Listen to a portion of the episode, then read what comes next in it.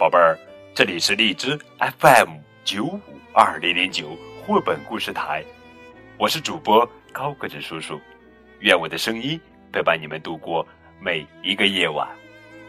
今天呀，我们要讲的故事的名字叫做《红蜡烛》，这是日本作家新美南吉文，铃木寿雄图，周龙梅、彭毅翻译。一只猴子从山里来村子玩，捡到了一只红蜡烛。红蜡烛可不常见，所以猴子把红蜡烛当成了烟花。猴子把捡来的红蜡烛小心的带回了山里，这下山里热闹起来了，因为烟花这玩意儿。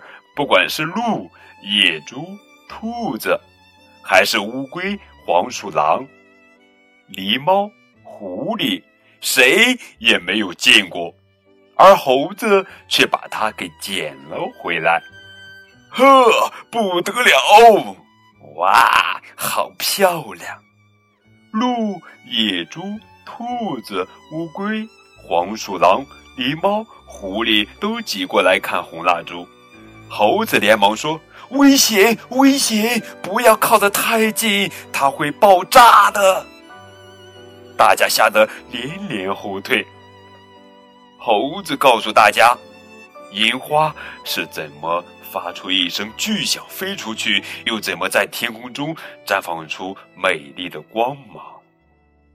这么美丽的东西，大家都想亲眼瞧一瞧啊！”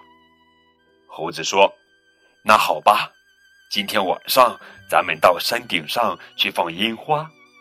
大家高兴极了，一想到“砰”的一声，烟花如同星星一般在夜空中绽放开来，大家能不开心吗？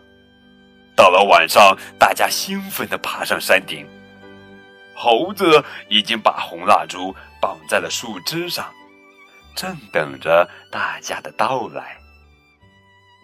马上就要放烟花了，可问题是谁也不愿意去点燃烟花，大家都只想看，谁也不愿意动手。这样一来，就放不成烟花了。于是大家抽签来决定谁去点火。结果乌龟抽到了，乌龟鼓起勇气朝烟花那里爬去。可是火点着了吗？没有，没有。当乌龟爬到烟花边上，便不由得把头缩了回去，再也不肯出来了。